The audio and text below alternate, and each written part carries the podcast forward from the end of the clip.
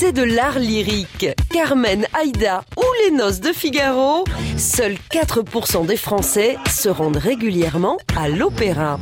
On pense que c'est euh, réservé à une élite de gens hein, qui euh, sont habillés d'une certaine façon, se comportent d'une certaine façon, et c'est vrai que euh, l'événement lui-même peut effrayer. 1607, l'année où les chanteurs nous ont enchantés.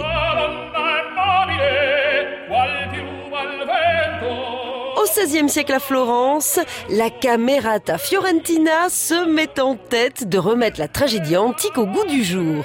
Ce cercle de musiciens en a marre de la musique polyphonique de la Renaissance, tellement chargée qu'on ne comprend plus rien aux paroles. En 1597, le compositeur Jacopo Peri propose alors une mise en scène alternant passages chantés et récités, une sorte de mélange entre théâtre et musique.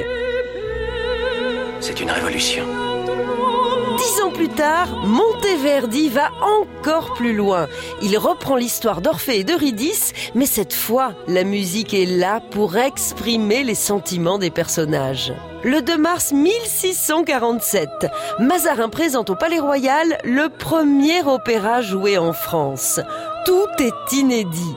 Des castrats qui chantent, des changements de décor et des effets spéciaux inconnus jusqu'alors.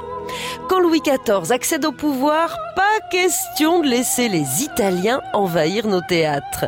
Il engage Lully avec une mission, créer un opéra à la française. Comment t'appelles-tu? Euh, Bruno Locher. Et tu cherches un?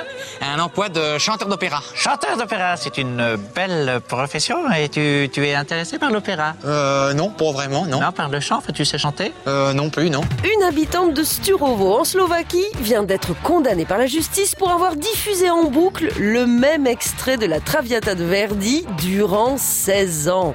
Je comprends que les voisins aient craqué, la musique n'adoucit pas forcément les mœurs. On n'arrête pas le progrès. L'amour est enfant de bohème. Euh, non. À retrouver sur francebleu.fr.